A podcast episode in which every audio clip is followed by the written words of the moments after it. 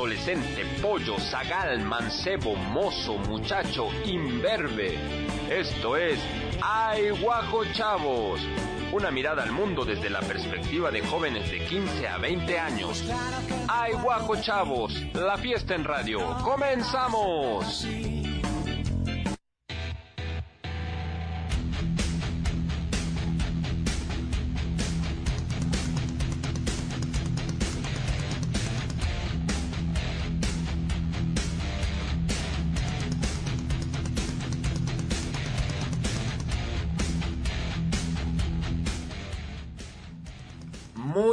Turbo, super buenas tardes tengan todos ustedes. Esto es Ay Guajo Chavo. ¡Eh! Oye, estamos con el público acá en el estudio C, el estudio C-2 de Radio WAP. Con el público, ¿qué tal? ¿Cómo están? Ahí nos aplauden. Mi nombre es Rodrigo Durana, estaré con usted toda esta hora. Y bueno, hoy es un día especial porque mm, pues mañana es Día de Muertos. Así que le mando un saludo a mi queridísimo padre en el más allá, por supuesto. A mi queridísimo Jorge Luis Vargas, que también falleció este año, un saludo al más allá. Y ya muy lejano, hace varios años, a mi maestro Alejandro Ferrero también le mando un saludo al más allá. Me acompaña como todos los jueves Julia Iturbe. ¿Cómo estás? Muy bien, muy contenta. Me costó muchísimo trabajo aguantarme, la verdad. Porque tenía muchas ganas de interrumpirte. No, me iba a saludar a mi papá, no manches. ya sé, no, por eso, por eso me aguanté, la verdad. Ok, Pero gracias, estoy muy contenta. Yo también le mando algunos saludos para allá. Bueno, le mando un saludo también a tu perrito que recientemente Gracias. falleció. Le mando Sí. un saludo.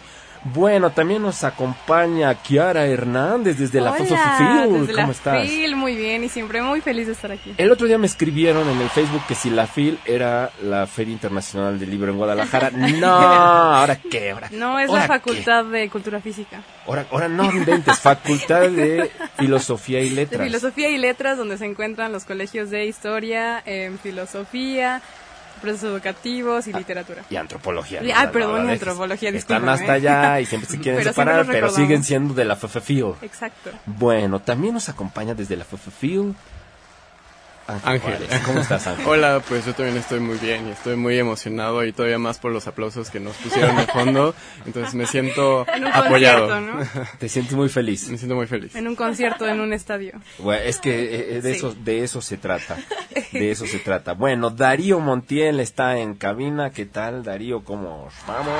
Ahí le están aplaudiendo a Darío Montiel. Lo- la gente El lo quiere mucho. más grande. Sí, sí, lo quiere mucho.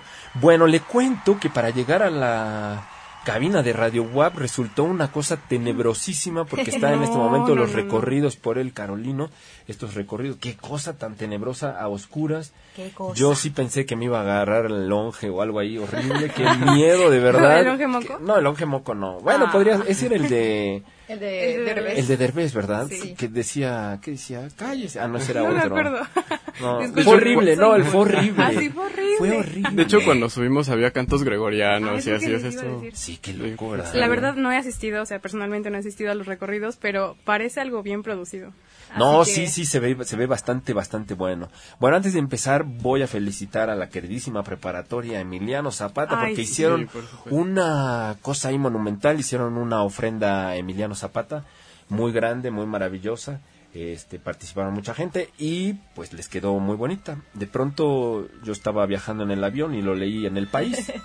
En el país, lo leí en el periódico, en el diario El País, la, la nota sobre el, sobre el- la, la- la ofrenda de, de la preparatoria Emiliano Zapata. Bueno, una- muchas felicidades.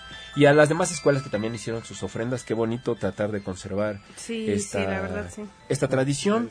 Y también los que hacen Halloween también, felicidades, lo que quieran. Pásensela bien, ¿no? sí, el mundo es para, hay para todos, ¿no? La verdad. Así es. Hay para todos. Ahí están tus cantos Ah, gregorianos. ya, Gracias. Gracias. ¿no? Bueno, bueno, con estos hermosos cantos gregorianos vamos al otro lado del estudio con Julia Iturbe. Hola, Julia. E- Esto es lo que escucho todos los jueves cuando salimos en la noche del programa y están vacíos los pasillos del Carolino. En mi mente esto es lo que suena. Yo cuando voy al baño me concentro y pienso en cantos gregorianos y ya para... Bueno, cada quien sus, sus cuestiones. Yo creo que es una técnica muy útil. La voy a aplicar. ¿eh? Gracias. No tengo comentarios. Bueno. bueno, siguiendo con la idea de que cada quien sus gustos y cada quien sus tradiciones y también con eso de que mencionabas de que pues cada quien puede em, festejar lo que quiera festejar el día de hoy, si es Día de Muertos, si es Halloween, etcétera. Pues hoy les vengo a hablar un poquito acerca de un libro llamado La muerte sale de fiesta de un eh, historiador que se llama David Scull. David Scull. David Scull. Bueno, en este libro eh, explica un poco acerca del origen y la evolución de la celebración de Halloween, que pues es eh, hoy en día una poderosa, como él menciona, es una poderosa arma de colonización cultural. ¿Qué, qué, qué, qué, qué? Así es. Bueno, lo que él menciona es justo esta influencia que tiene la tradición del Halloween, que básicamente consiste en eh, pues disfrazarse de monstruos y entre otras cosas, eh, pues que tiene su origen desde hace muchísimos años y pues en contrario a lo que muchas veces creemos, no es originario de, Estados Unidos. Ah, Sino que, claro, o sea, ellos también es un, fuerte representante de esta tradición y son los que han, se han ocupado de llevar a través de eh, diversos medios esta tradición a otras culturas, pero el origen eh, es un poco no tan simple. Entonces. Bueno, resulta que en el, esta tradición viene como de un poco la mezcolanza que también se dio en, en México acerca de pues los, los colonizadores y las tradiciones que se tenían en la Tierra normalmente. Bueno, en la Tierra de Dios, me refiero al, espacio. Que era plana entonces. que era plana en ese entonces. Sigue siendo Exactamente. bueno, resulta que en la cultura occidental la Iglesia trasladó la fecha, eh, trasladó de fecha muchas de sus celebraciones para hacerlas coincidir con antiguas fiestas paganas. Es decir, al momento como de hacer todo este show de la colonización, pues eh, los, los, nativos tenían como muchas fiestas eh, que consideraban los colonizadores paganas relacionadas con el ciclo agrícola y justo como con eh, la, la, vida y la muerte, pero eh, pues llevadas a, lo, a, la, agricultura, a la forma en la que ellos cosechaban, etcétera. Y entonces, como les parecían paganas estas tradiciones, decidieron trasladar algunas de sus, de sus mismas tradiciones a otras fechas. Así dijeron, ah, bueno, antes era en mayo, bueno, ahora lo vamos a hacer el 31 de octubre, para que coincida con la celebración pagana y entonces ellos puedan continuar con su tradición de hacer fiesta en esta fecha, pero que en vez de eh, alabar a lo que ellos alaban, alaben a nuestro Dios. Totalmente colonialismo, ¿no? Exactamente. o sea, así funciona el colonialismo. Exactamente. Y suena un poquito a lo que de pronto vemos hoy en día, ¿no? El famoso neocolonialismo, diría Jacobo Tepox. Le mandamos un saludo. Un saludo. Bueno, también, eh, claro que esto es lo que menciona Skal como imperialismo cultural, ¿no? Que es esta, eh, pues, festividad surgida en Europa que, pues, da origen al Halloween con, con, toda esta peregrinación de personas y que posteriormente se lleva hacia otras culturas. Y bueno, eh, Skal habla de que no es necesariamente algo negativo. Y esto es como me parece bastante interesante de pues apuntalar como esto, porque de pronto pareciera como algo malo, ¿no? Hablar acerca de la forma en la que Halloween pues interactúa con, por ejemplo, el Día de Muertos o en otras culturas con también sus otras tradiciones y la forma en la que se vean afectadas las tradiciones originales por esta tradición que mayormente eh, pues se expande a través de los medios de comunicación y sobre todo sobre el cine, bueno, con el cine y y pues todas estas representaciones de, de, de, esta de esta tradición que vemos en él y que aspiramos y que nos gustaría eh, eh, implementar en nuestra en nuestras propias tradiciones. Y que lo hacemos no cómo no hacer Halloween si todo el tiempo estamos Netflixeando o sea cómo cómo no cómo no vamos a querer disfrazarnos de de algo y demás. Yo pienso que no está mal, o sea, tampoco está bien, ¿no? O sea, en un sentido budista, pues es el flujo del universo, ¿no? Y también justo creo que es importante esto que mencionas respecto al contenido de, de, la, de la festividad, porque originalmente, pues la idea de eh, tener esta, esta festividad donde la gente se disfraza, etcétera, pues la idea es eh, representar todo eso que se supone no somos en el resto del año, es decir, eh, volvernos como esta parte negativa, esta parte oscura, esta parte tenebrosa de nosotros mismos y sacarla a través de cómo nosotros eh, o como cultural, culturalmente pensamos que se ven esas características negativas eh, proyectadas en, el físico. Y es por eso que pues surgen como estos monstruos eh, desde hace muchos años que originalmente eran como máscaras en las que se, se veía un rostro más grotesco, etcétera, que pues justo era como esta reflexión acerca de las cosas negativas eh, internas que tenemos las personas y cómo hoy en día pues se lleva a, pues algo más pop, ¿no? Sí, que en cuanto a la evolución del disfraz ha sido muy interesante porque por ejemplo actualmente podemos ver cosas de nuestro entorno inmediato como sería lo de la mujer que vendía carne de perro no sé si vieron una niña que tenía un disfraz bastante interesante fuera del Carolino. No es cierto, ¿ya era de eso? Sí, decía, se vende carne de perro, tenía un perro, o sea. ¡No! ¡Wow! sí, creo que sí, sí tenemos como un buen contexto de la situación. Y la inmediatez, al momento ¿no? exacto, o sea, siento que podemos ver del disfraz algo más interesante de lo que se tenía eh, antes. Sí, está buenísimo. Pero, y es interesante porque creo que también puede funcionar como una especie de denuncia social, ¿no? Esto es lo que a mí me enoja de mi, o, que me causa curiosidad, o que me causa extrañeza de la sociedad en la que yo vivo, ¿no? De la comunidad en la que yo vivo, y entonces lo represento a través de un disfraz. Y que no hay que olvidar que mm, gran parte como de nuestra cultura se basa en el humor negro y en ese tipo de cuestiones. Entonces, el sincretismo de, de otras culturas con la nuestra sería como la adquisición de cualquier tipo de situación a un enfoque pues plenamente mexicano que, que conlleva todo lo que mencionaba, ¿no? Los aspectos negativos del albur, este y, demás. Bueno, y eso como, hablando de este libro que habla del bueno, neocolonialismo, este, pienso en los monstruos estos de la Universal, de esta productora, que en los años 30 Boris Karloff y algunos otros hicieron La momia, Drácula, El monstruo de la laguna, etcétera, eh, Frankenstein, la novia de Frankenstein y demás, y cómo estos monstruos generan pues, una estética que no la podemos olvidar, no la podemos dejar de lado, que influyó en todo el siglo XX y que hasta nuestros días nunca falta, o sea, en una fiesta de disfraz nunca falta ese Drácula con los colmillos de los lados, que es imposible que puedan sacar la sangre con esos colmillos, pero son los que sacaron en esa película del 31 me parece, 32. Y entonces, pues ya todo el mundo se viste con como esa forma de Drácula. O sea, como ya también forman parte pues estoy seguro que, que, en una fiesta encuentras a la, a la mataperros y puede estar bailando con Drácula o con un Frankenstein, o con, no sé, con... con sí, con, un, con un alien ahí todo raro, ¿no?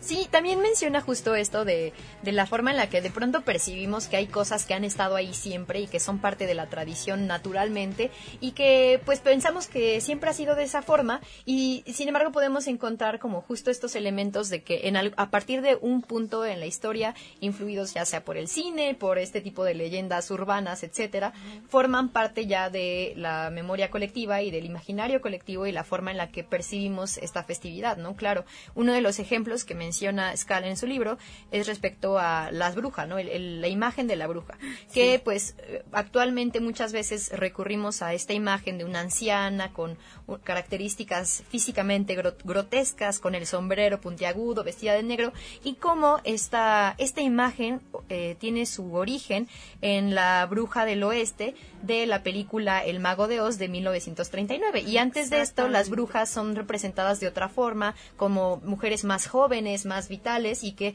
visten de colores, que son como seductoras, etcétera, y que pues a partir de, esta película pues se representa a la bruja de una forma pues casi completamente Pues sí, y, no, y yo les recomiendo que lean La Diosa Blanca, ya no la ven, La Diosa Blanca de Robert Graves, que está, lo pueden encontrar en PDF, y de cómo habla de las, de estas wishes de, de Irlanda. No voy a contar toda la historia porque sí está un poco wow. Y de cómo aparecían en los dibujos subidas en un palo Ah, y que después pues se transforman al, con el paso del tiempo en esto de la mujer que va sobre la escoba hasta hasta Harry Potter, ¿no? Que ya va en su escoba disparando unas bolas o no sé qué. no, sé, algo qué cosa tan rara. Ah, o incluso también decían que esto de que el de la escoba era porque la usaban para untarle como drogas y y, ah, bueno, demás, y demás. Era una era una plantita que le ponían ahí antes de las sacerdotisas. El, veneno de sapo también, ¿Cuál, cuál, cuál? También decían que el ah, veneno de sapo. Bueno, no sé. yo no sé. yo no sé de esas cosas. Digo. Sí, y pues algo que menciona Escal es justamente es eso, ¿no? Que él dice que todas las tradiciones se mezclan y evolucionan. Y pues justo como retomando esta idea de que pues hay algunas cosas que consideramos inherentes a algunas, a algunas tradiciones, pero que en realidad son recientes. Entonces de pronto nos enfrentamos a estas cosas nuevas que se eh, introducen dentro de las tradiciones y que pensamos, no, esto no era así antes, así no tiene que ser y de pronto, eh, pues gracias a esta, a esta mezcla, a esta unión de diferentes elementos, eh, pues logramos transformar estas tradiciones y hace que se mantengan vigentes. A lo mejor de esta forma, generaciones que siguen les, les puede parecer aún interesante porque hay estos elementos que siguen conectando eh, pues realmente con, la con su forma de ver el mundo.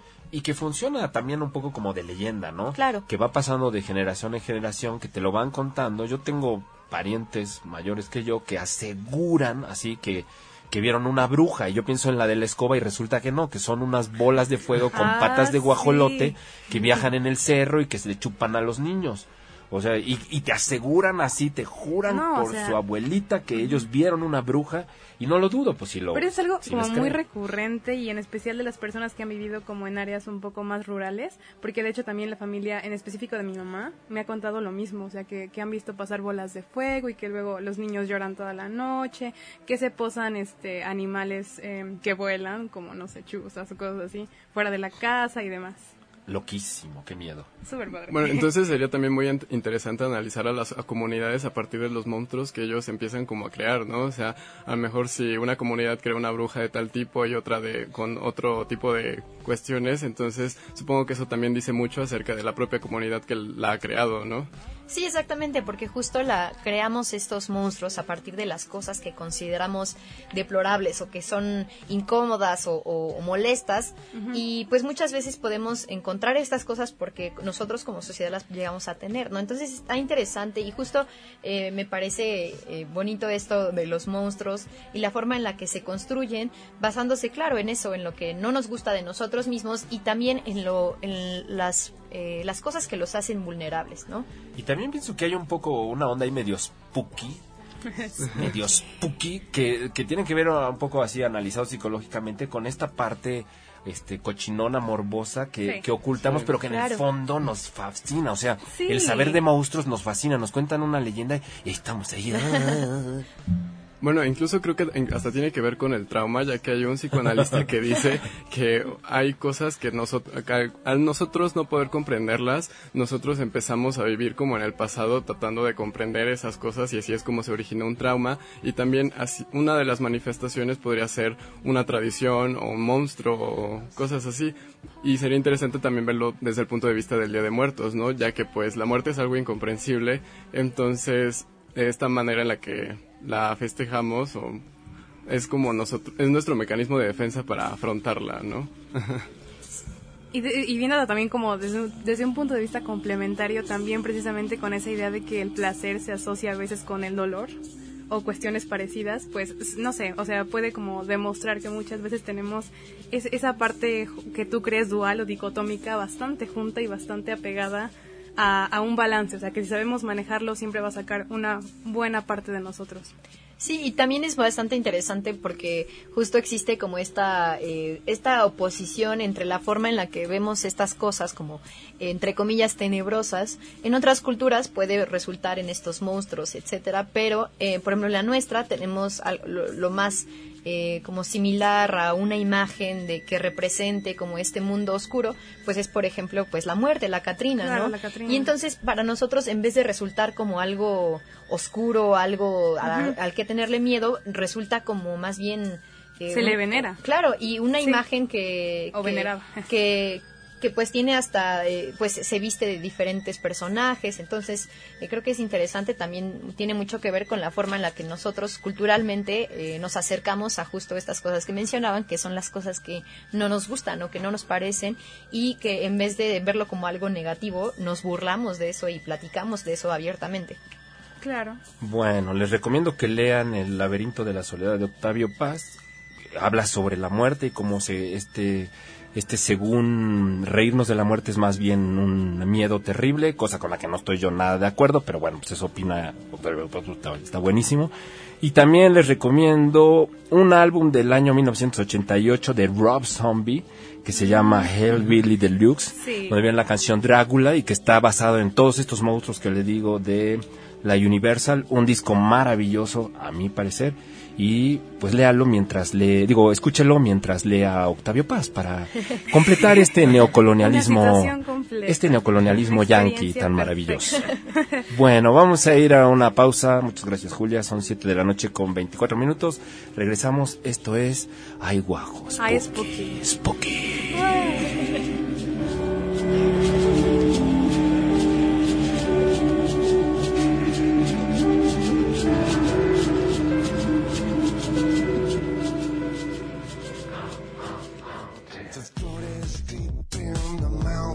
En un momento regresamos. Nuestro número en cabina es 229-5534. Visita www.radiowap.com. Síguenos en nuestras redes sociales, Twitter y Facebook. Ay Guajo Radio.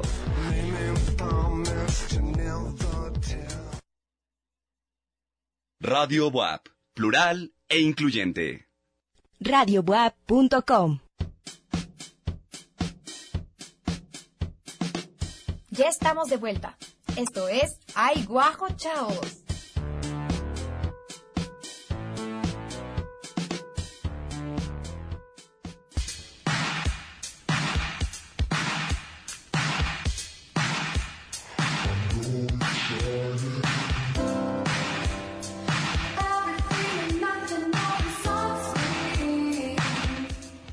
Bueno, después de esta larguísima pausa ya estamos de regreso. Se sintieron como años. No, sí estuvo, estuvo densa, estuvo densa.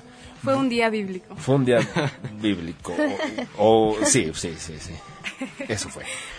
Bueno, a ver, nos van a hablar de algo ustedes dos niños que vienen desde la FFFIL. Phil, A ver. pero no Barrera.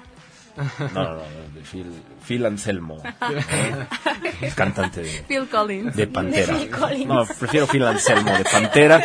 Phil Collins le gustaba a, a mi papá. Es así como muy ñoño, ¿no? Phil Collins. Ay, ay. Bueno, le gusta a la gente bonita. Yo lo confundía con Eros Ramazzotti. ¿De verdad? Yo también cuando era niña. Era como, quién sabe cuál es cuál. Pero... Wow. Yo prefiero inmensamente a Phil Anselmo de Pantera. Ah, bueno. Ah, bueno. Nos quedamos con eso, ¿no? ¿Phil cuál? Phil, Phil Ipe, un gran, un gran, sí, es un, es un gran, Phil Ipito de Mafalda también, Filipito. también, es grandioso, con su amigo Mano Ito. Bueno, estamos muy bobos, ¿verdad? Sí, disculpen, no sé. Es la hora, es la, la hora, la- el momento. Bueno, a ver, ¿nos van a hablar de qué?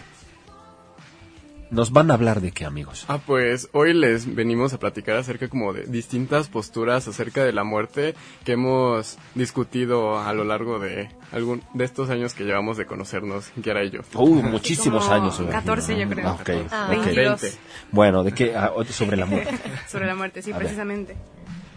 Ah, pues uno de los puntos importantes es que, o sea, como si al final de cuentas la muerte es una de las... Es una... de- como dirían por ahí, o sea, al fin y al cabo la muerte es lo único seguro, ¿no? Entonces, la manera en la que la afrontamos, como decía hace un rato, es muy peculiar en el, en el caso de México, ya que pareciera ser... Ay, me está pasando lo de Phil Barrera. Ay, tranquilo, perdón, tranquilo, perdón. tranquilo. Este... Spooky. Ya que, bueno, siguiendo lo que decía Giorgio Agamben eh, y esto del trauma, pues es muy interesante cómo es que se, manif- se manifiesta este mecanismo de defensa que nosotros tenemos para afrontar esa incomprensión de la muerte, o sea, burlándonos de ella, celebrándola, pero también haciendo una remembranza de nuestros seres queridos. Sí, y también hay que recordar que, por ejemplo, hablando de temas de filosofía, la muerte es siempre una de las finalidades de la misma. O sea, em, hay quienes aseguran que la filosofía es el único medio por el cual se prepara al ser humano para poder entender, concebir y sobre todo afrontar el proceso de muerte. Es que es la gran pregunta, Es ¿no? que es la gran pregunta, pregunta. exactamente, y que, o sea, seamos el tipo de persona que seamos, nos dediquemos a, los que, a lo que nos dediquemos, siempre somos antes humanos y siempre nos acosan esas preguntas sobre nuestra existencia y que en particular serían como las de la muerte o la finitud. Ajá, la finitud, porque termina y luego ¿qué? Exacto. Sí, o sea, es, es un tema y será un tema siempre. O sea, desde los comienzos de la escritura eh, ha estado manifestado ahí también esto de la muerte y es uno de los primeros conceptos que aparece en, en todas las culturas en general, así como incluso se dice que se puede medir el calibre de una filosofía en base a, a cuál es su concepción del que tiene de la muerte. Es uno de los conceptos fundamentales que tiene casi toda corriente filosófica. A ver, yo como estudiante algunos a muchos años atrás de literatura, este, yo- yo- a mí me fascina el, el sentido órfico, poético, sí, la- sí, de la el, sentido de Orfeo y toda esta Claro. tradición que incluso pues hasta nuestros días todo es órfico desde mi perspectiva. Sí, y bueno, em, rescatando eso alguna vez, algún profesor de literatura nos comentó que es un elemento que podemos notar no solamente en, en la poesía, sino además en el cine, en la música, y que si, si nos hacemos conscientes un poco sobre qué trata, o cuál es como el significado central de lo que sería em, los temas orfeicos, nos daríamos cuenta que es algo que, que de verdad está súper presente en la cultura em, popular. Todo el tiempo. está. Todo el tiempo. Todo el tiempo está.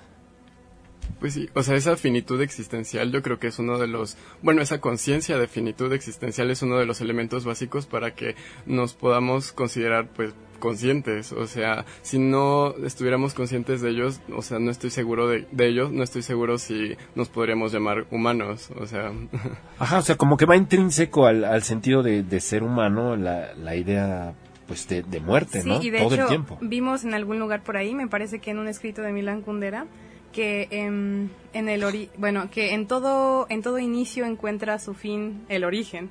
O sea, es decir, cuando tú estás naciendo estás falleciendo. Y es, es importante estar como tener en la mente esa idea de que cuando algo comienza automáticamente está terminando. Qué horror, porque, porque va a terminar, ¿no? Finalmente, ¿no? Exacto, de hecho, o sea, es como el, el fin único. O sea, cuando naces, le- le- lo, lo que va a pasar indudablemente es que te vas a morir. ¿no? Exactamente, O sea, no hay, tu camino, no hay de otra. no, no estamos diciendo que con eso haya como precisamente un punto final o que no, no sepan, bueno, no sabemos qué hay más allá y es precisamente ahí, o sea, ahí está la pregunta, ahí está la cuestión, porque al final de cuentas es una muerte eh, en el sentido de especulación, ¿qué hay más allá?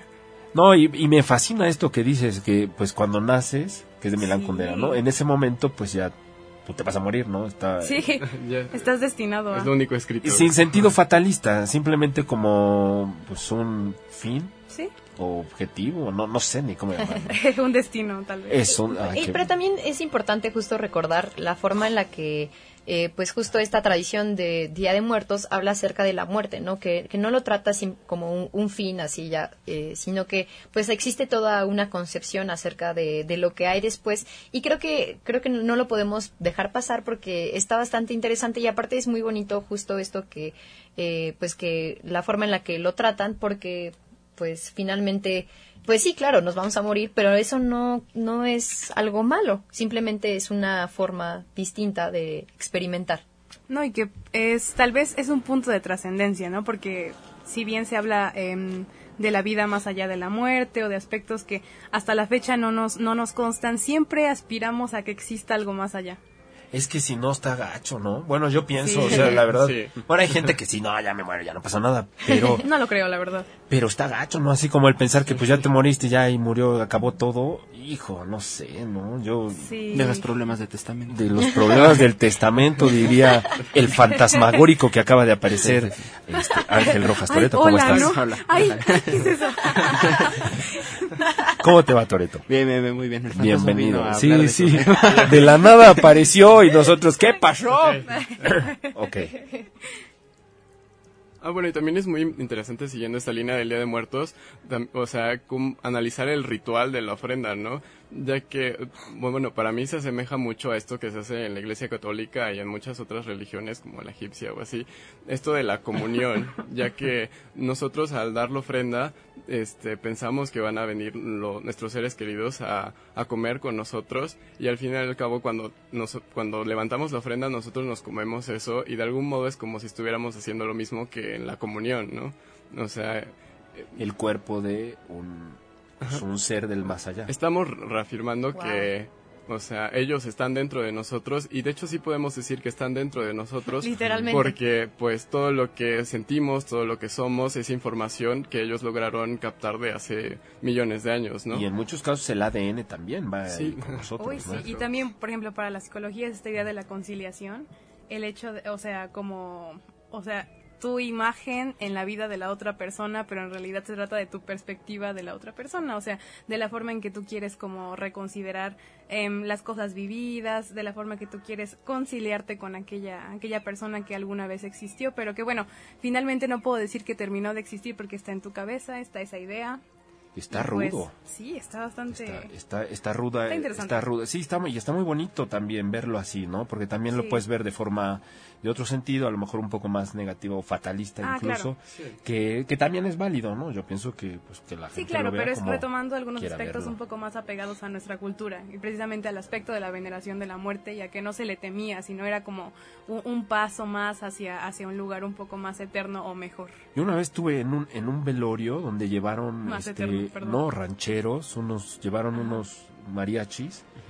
Y entonces hay una, una especie de catarsis que me dejó como, wow, ¿qué es esto, no? O sea, como estos rituales de los, de los que hablan, porque además con el cuerpo ahí todavía presente, Presente. Sí. y, y el llanto acá, una catarsis absoluta, impresionante que claro. me dejó como, wow, increíble, ¿no? Y que creo que también tiene mucho que ver con eh, pues la diferencia que hay culturalmente de la, la percepción eh, pues de, de esto que hay después de la vida y hablando acerca de cómo en algunas religiones o culturas pues se trata de algo como casi eh, pues el bien y el mal, ¿no? el cielo o el infierno Claro. o el purgatorio, ¿no? Y que y como en dentro de la tradición del Día de Muertos pues se recuerda mucho esto del Mictlán y otras eh, separaciones en las que pues no se habla de personajes buenos o personas malas, simplemente de personas distintas que van a distintos lados porque en vida fueron eh, pues Distintos. distintas, exactamente. Y entonces que no se habla necesariamente de un bien y de un mal, que no necesariamente eh, una persona va a un lugar malo donde va a ser castigada, más bien va a, a compartir un espacio con otras personas que fueron como esta persona en vida, ¿no? Entonces eh, creo que es un concepto interesante porque justo eh, pues nos lleva como a, esta, esta cuestión como en la tradición de funeraria, eh, en la que pues no se habla tan eh, fuerte de una persona de, ay, va, va a ir a este lado, va a ir a este otro lado, sino que se habla como de esta continuación y que es una Sí, no es cuestión tan más... dual, ¿no? Exactamente. Hay, hay más, más posturas, más polos a donde dirigirse. Exactamente. O bueno, más bien se aprecian como más matices, ¿no? no Ajá, es solamente exacto. una u otra cosa, o una u otra u otra cosa así. O sea, hay matices entre esas cosas. Sí, y que, y que también pienso que pues tiene, repercuten mucho en la forma en la que finalmente nosotros vivimos, ¿no? O sea, también eh, pensar en, en la forma en la que este imaginario colectivo acerca de la muerte, acerca de lo que hay después de la muerte, pues afecta también la forma en la que nos comportamos en vida y, y que nos relacionamos entre nosotros culturalmente. Sí, y bueno, precisamente hoy estábamos como analizando la, la cuestión que ya se trató hace muchísimas semanas sobre el eterno retorno y cómo trascenderlo, ¿no? Porque, por ejemplo, bueno, para quienes... ¿Eh? Hubo una ¿Eres telenovela que se llamaba El eterno retorno de Diana Salazar. No, este es de Nietzsche. ¿eh? Ah, es equivalente, pero... Un saludo a Lucía Méndez y a Borges y a Nietzsche. Ya que, Nietzsche. que es Al grupo Nietzsche. que son más o menos Ah, lo sí. mismo. Sí, son, son Sobre- equivalentes Lucía en diferentes Méndez es- culturas, ¿no? Ujú, sí. Bueno, claro. no digan porque demandó a Alex Caffi y le tuvo que pagar 500 millones. No lo- no Caffi, lo decía que con es poblano, por sarcasmo. cierto, no. sí que. Bueno, Cultura general, valores Sí, de sí, sí. De eso se trata, ¿no? ¿no? Ay, no. Mira, a mí me, me llamó mucho la atención esto que mencionaste ahorita, Kiara, de, de cómo el, el, el muerto, o sea, lo digo de forma un poco rara, pero cómo el muerto vive adentro de cada uno de los Sí. individuos. O sea, no, no, no, no necesariamente el ADN, a lo mejor sí, pero esta parte que dices tú de cómo este, pues forma parte de nosotros y cómo transforma nuestra forma de entender y la, a fuerza la transforma. Cuando hay un, un fallecido en, en cualquier individuo, alguna persona conocida, te transforma y hay una especie como de presencia en tu constante vida o en tu forma de entender el mundo a partir de ese Sí, momento. apegada a la otra la persona, pero en torno a ti. Es bastante complicado. Está buenísimo. Sí, no digo cuando se te sube en la noche. Cuando se te sube en la noche, el, eso, eso es otra. Qué miedo, qué miedo. Ahorita platicamos de eso, del incubus, del subcubo y de todas estas cosas que qué miedo. Bueno, pero termino la idea de lo de Nietzsche. A ver, échale, échale. aire. Perdón, perdón, Sí, perdón. no, no, no se preocupen. Era sobre el eterno retorno, lo que decíamos hace bastante tiempo, que es eh, precisamente un postulado en donde el instante es eterno, ¿no? Pero, em, ¿cómo, ¿cómo afrontar esta, esta eternidad, no? Porque finalmente, ¿cómo querrías vivir tu vida una y otra vez sabiendo que vas a existir siempre y con los mismos errores?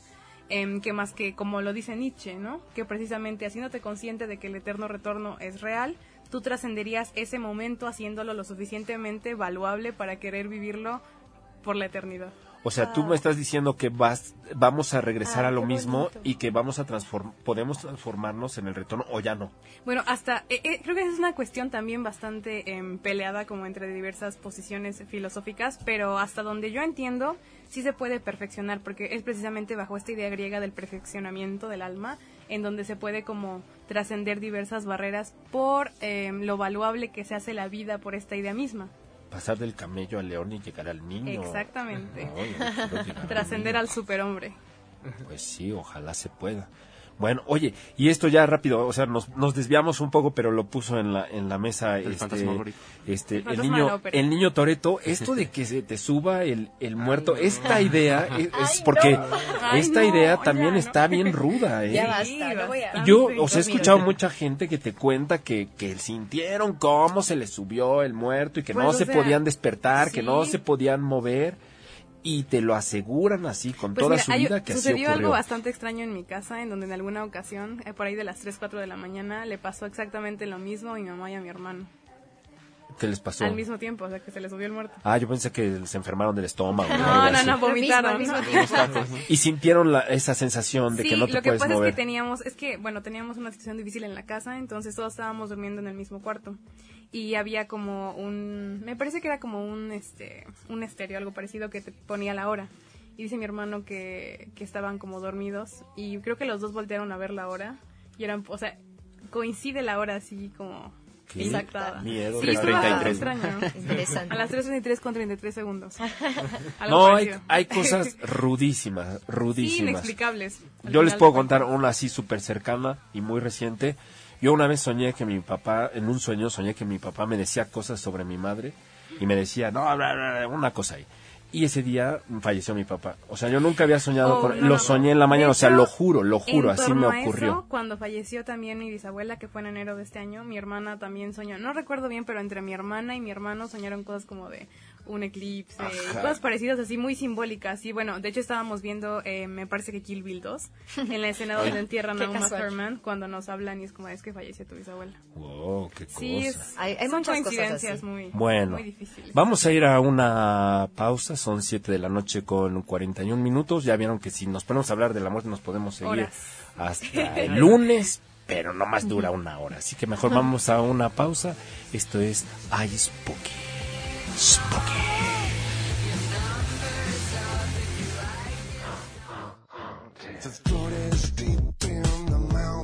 En un momento regresamos. Nuestro número en cabina es 229-5534. Visita www.radiowap.com. Síguenos en nuestras redes sociales, Twitter y Facebook. Ay, Guajo Radio. Hablemos de nuestro pasado. La Facultad de Filosofía y Letras invita al Congreso Internacional Nuevos Asedios a la Conquista de México, 1519-2019. 12 destacados investigadores compartiendo sus conocimientos. 7 y 8 de noviembre a partir de las 10 horas. Paraninfo del edificio Carolino, 4 Sur, 104 Centro Histórico. Entrada libre. Del 30 de agosto al 22 de noviembre asiste al Ciclo de conferencias Fronteras de la Ciencia. Otoño 2019. Reflexiona con nosotros en trucos en el uso de top spin, historias biológicas y catalíticas de carbenos y pinzas organometálicas, aplicación de catalizadores biológicos para el tratamiento de contaminantes orgánicos persistentes. Consulta fechas al 229-5500, extensión 2576. Conferencias a partir de las 12 horas. Entrada libre. Auditorio del Centro de Química en Ciudad Universitaria. No te quedes fuera y muestra tu talento. Muestra Interprepas 2019 ya está aquí. La Vicerrectoría de Extensión y Difusión de la Cultura invita a todos los estudiantes del nivel medio superior de la UAP y escuelas incorporadas a participar al concurso Bailaré 2019, donde podrán participar en equipos de 6 a 8 estudiantes. Premios a los tres primeros lugares. Inscripciones hasta el 31 de octubre en Biblioteca Central, Ciudad Universitaria, Casa de la Bóveda, Juan de Palafox y Mendoza, 406 y Área de Salud, 31 Poniente y 13 Sur, Colonia Volcán. Informes, cultura.wap.mx. Sí. A veces sientes que no hay salida. Que nadie te oye. Ni te ve, ni le importa si estás triste o enojado. O a lo mejor no quieres decir nada. Porque no sabes qué te está pasando. Pero siempre hay opciones. Si necesitas ayuda, búscanos. Arroba línea de guion bajo la vida en Twitter o la línea de la vida en Messenger de Facebook. Aquí te escuchamos cualquier día a cualquier hora. Juntos por la paz. Estrategia Nacional para la Prevención de las Adicciones. Gobierno de México radiobuap.com. Ya estamos de vuelta. Esto es Ay Guajo Chavos.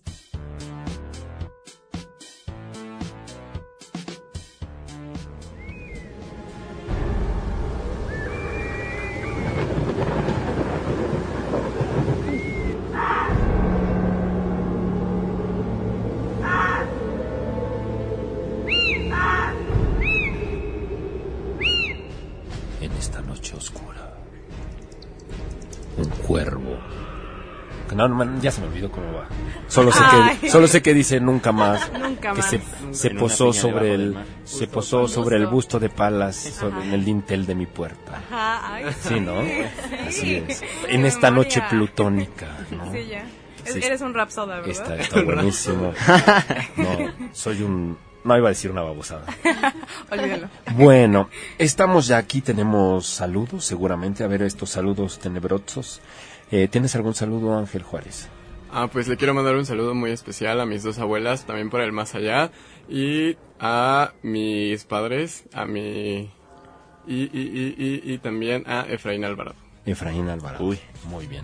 ¿Algún saludo? Sí, Kiara? obviamente también un saludo grandísimo a Luisa que falleció este enero, que la recuerdo siempre y la quiero mucho, y a mis papás y a mis hermanos. Bueno, eh, Niño Toreto, ¿algún saludo? Bueno, ya aprovechando, saludos para Juan Rojas Cerón, que igual desde mayo ya no está con nosotros, partió a un lugar mucho mejor y bueno, el cielo está muy orgulloso de tenerlo ahora entre sus nubes. Y bueno, Wow. también saludos para mis dos mamás, que gracias a Dios están aquí conmigo, hasta San Jerónimo Caleras, Isabel Rojas y Doña Lulú.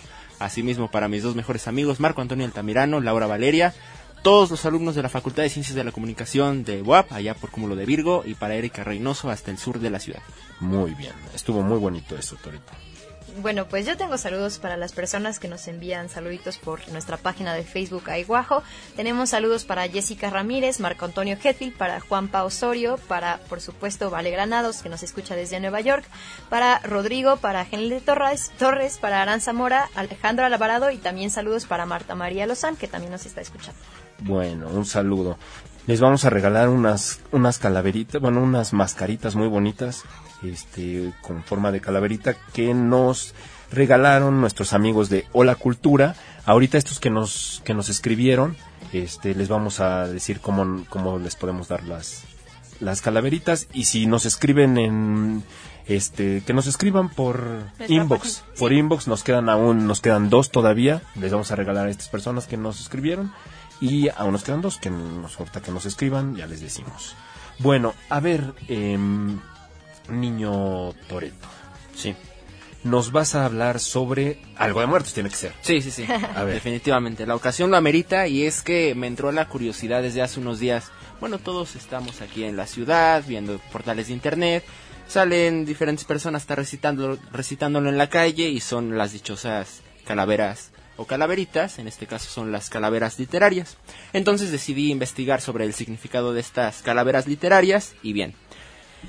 Estas, estos textos son palabras populares en forma de rimas, escritas de manera chusca, divertidas, satíricas y críticas, donde se hace referencia a alguna persona con un- alguna cualidad o algún defecto, respecto a asuntos de interés general o que estén de moda irreverentemente y con una escritura ligera. Persona viva. Persona viva. Ok. Exactamente. Comenzó para burlarse eh, de la propia muerte, eh, específicamente de personas pues grandes, con algún grado alto de, de reconocimiento, o bien de políticos, funcionarios o personajes públicos.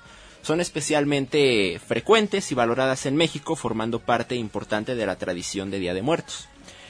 Estas calaveras literarias tienen su origen con los epitafios, que pues dando un poco de contexto, el epitafio es aquello que ponen en la tumba de, de una persona cuando ya está en, en- el panteón. Y bueno, tiene su origen en lo- con los epitafios de Jorge Manrique, quien, fuera, quien fuese un poeta allá por el año de 1440-1479.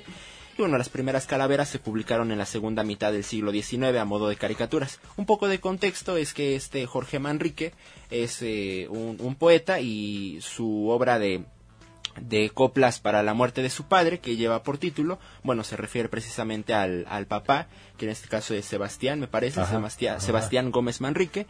Y bueno, entonces, estas imágenes eh, de las caricaturas que hablé del, que aparecieron en el siglo XIX acompañadas a las calaveras literarias, pues fueron acompañadas con versos en los que se describían de manera jocosa los motivos de su muerte. Bien, entre las composiciones populares más originales de los mexicanos figuran las calaveras, escritas en versos de métrica y rima libres, en honor de alguna persona o de muertos célebres. Entonces aquí ya entra, nacieron refiriéndose a personas que ya estaban en vida y bueno, ya después a personas que ya estaban este, Este, muertas, exactamente.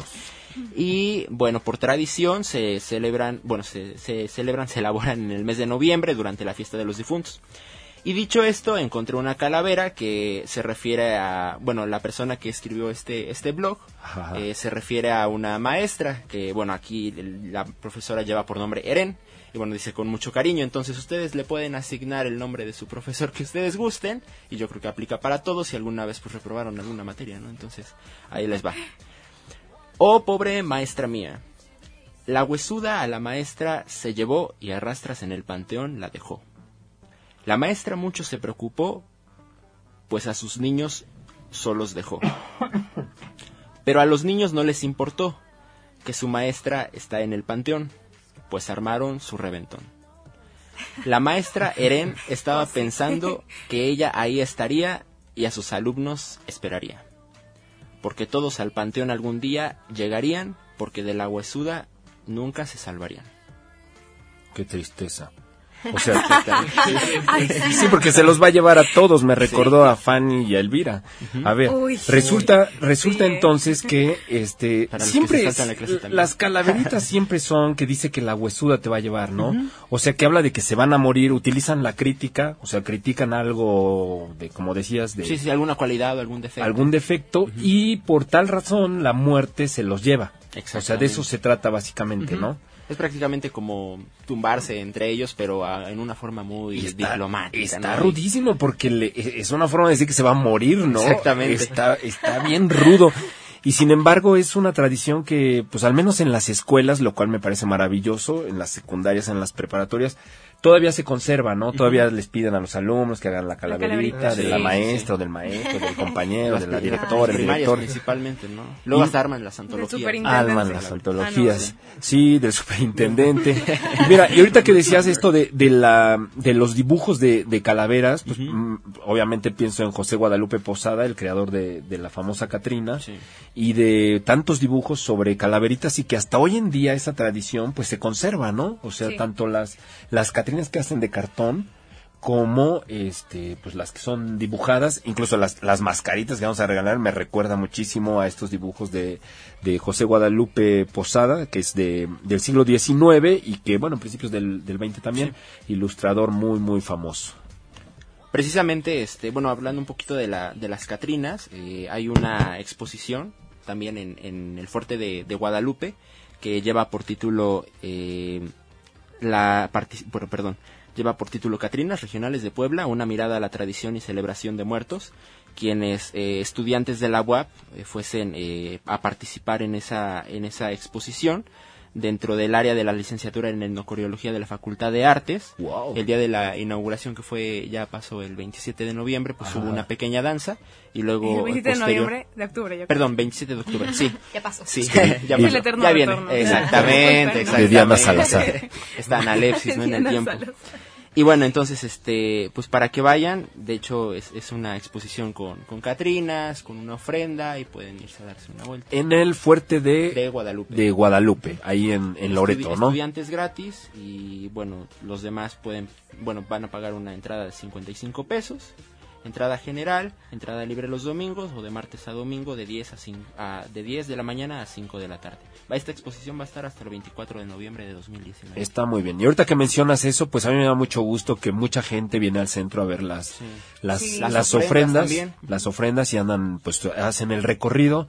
No olviden pasar por la Prepa Zapata y ver la, la monumental. Recomendadísimo. Ajá. Y en, en otras hay muchísimas En el ofrendas. edificio Cal- Carolino, la Casa La del Casa de los Muñecos. En la de Vicerrectoría de Difusión de la Cultura también me parece, el Museo Palacio Amparo. Municipal, Sí, el, sí, el- el Museo Amparo, sí. Las oficinas de, de turismo que están allá junto al Museo del Ejército. Ujú.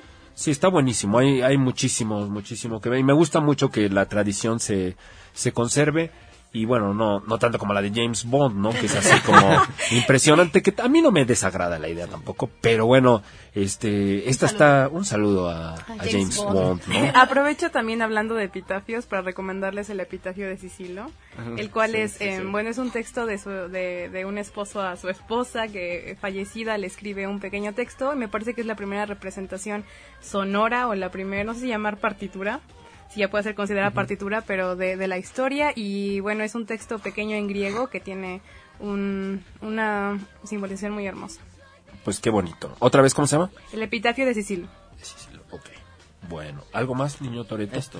Bueno, pues ya casi nos estamos despidiendo. Les recordamos que este pues hay un montón de, de eventos que organiza el gobierno del estado, aquí el IMAC también. Eh, por ahí veo que va a venir las víctimas del doctor Cerebro, ni sabía que todavía vivían. Está buenísimo, que rueda su esqueleto y demás. Y una serie de cosas. Búsquelo en internet, está buenísimo, hay un montón de cosas. La, la muerte es un sueño. Este, todavía recuerdo hace muchos años en este, hicieron un libro también que se llamaba así La muerte es un sueño. Contrario a la vida es sueño. La vida es Ah, sueño. sí, ¿eh? Sí, de Calderón de la Barca. Un saludo a, A Calderón de la Barca. O al, o al maestro. está escuchando, ¿no? O a Mario Calderón, Claro. mi maestro Mario Calderón, doctor Mario Mario Calderón, un saludo con todo gusto. Y a Lee Calderón también, con todo gusto. Bueno, pues ya casi nos estamos despidiendo. Julia Iturbe, ¿tú piensas algo sobre, este, nos estabas contando Yo algo? muchas cosas. No, no, no, nos estabas contando y no terminaste de contarnos porque Ay, llegó la pausa sobre los fantasmas perrunos que hay en tu casa. Sí. ¿Cómo es bueno, eso? resulta que hace un par de meses ya, bueno, un mes, eh, un poquito más de un mes, falleció una perrita que estuvo con nosotros 15 años, bueno, casi 16. Y pues eh, los últimos años, como ya no podía subir escaleras y así muchas cosas, eh, pues estaba como en la planta baja de mi casa y pues ahí tenía su relajo, ¿no? O sea, se me- y, eh, caminaba y hacía mil cosas. Y pues en los últimos días mi hermana trajo algunas cosas porque teníamos intención de hacerle una pequeña ofrenda. ¿Al pero- perrito? Al perrito, así. Guau, ok. Pero pues no, no podíamos porque andábamos corriendo con mil cosas, la escuela, el trabajo, etcétera. Y entonces pues estaban ahí puestas las cosas, pero no en forma de ofrenda, sino como arrumbadas. Ok. Y resulta que pues esos, estos días que estuvieron las cosas ahí, hubo ahí una serie de cosas en mi casa, ruidos, eh, cosas moviéndose, O etcétera. sea, como si estuviera vivo. Como si estuviera eh, eh, la, la perrita ahí.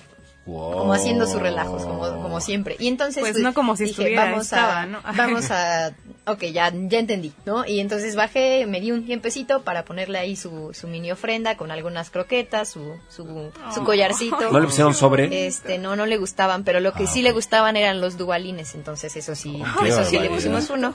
Y este, pues después de eso ya como que se calmó ahí la actividad eh, paranormal en mi casa, pero sí, un saludo a Molly que, Wow. que está ahí en... Ay, sí, un saludo a Mole. Loquísimo, Ah, loquísimo. Pero entonces, o sea, si los muertos te vienen a jalar las patas, entonces los perros, ¿qué hacen? ¿Te Los vienen a perros- lamer, Te muer- te muerden. Te Te muerden, muerden los- te muerden las patas. O te chupan los huesos, El tuétano. Sí, está rudísimo. Sí. Bueno, Es algo bonito. Sí, por ahí alguien me dijo que no, o sea, hace como tres años que no se debía poner ofrenda hasta después de, de un año, ¿no? Sí. Así, y incluso yo recuerdo que le pusimos una ofrenda a, a una profesora, este, que tenía tres, cuatro meses de fallecida, y la ofrenda se quemó, ¿no? O sea, se incendió. Una cosa loquísima, No así, de verdad, de ¿No lo verdad. Sí. Ah, No, no lo sé, no lo sé. O sea, Pues, son esas cosas como de coincidencia, claro. coincidencias que si las acomodas como tú quieres, pues resulta bien spooky. Claro. Bueno, ya nos estamos Sí, sí. despidiendo, son 7 de la noche con Buenas noches. 58 Que no minutos. espanten, Muchas gracias, niño Toreto. Gracias a todos por su preferencia y nos estamos viendo la siguiente semana. Nos escuchamos la próxima semana. Gracias, Ángel Juárez. Muchas gracias y esperemos que la próxima semana traigamos una nota respecto a los 400 años de la primera intuición del método de Descartes. ¡Wow! O Descartes, como lo conocemos los, Descartes, los no. Eh, Como yo, yo así. Bueno, Kiara, muchas gracias. Sí, no, muchísimas gracias, muchísimas gracias a todos los que nos escucharon y se les hace una gran recomendación para que asistan a los eventos del Carolino que están muy interesantes. Bueno, muchas gracias, este, Julia Iturbe. Muchas gracias a todas las personas que nos escucharon a través del 96.9 FM de Radio WAP y también a través de www.radiowap.com. Bueno, otra vez adiós, Ángel Juárez. Adiós, espero que estén muy bien y espero que se la pasen muy bien. Bueno. Que lleguen tempranito Gracias. a los eventos del Carolino porque ahorita Hay fila. ya, Sí, se, habían, hay ya se habían Mucha agotado fila. las Claro. entradas, entonces que se hagan una buena filita. Hay fila. Bueno, muchas gracias a Darío Montiel, como siempre, muchísimas gracias. Las calaveritas estas que se ganaron a Andrés Negrete, ahorita nos ponemos de acuerdo, y Marcela Moreno para ver cómo se las vamos a dar. Muchas gracias. Y pues nos escuchamos la próxima semana. Recuerden que a pesar de todo, todos somos lobos, todos, somos guapos. Adiós. Adiós. Spooky.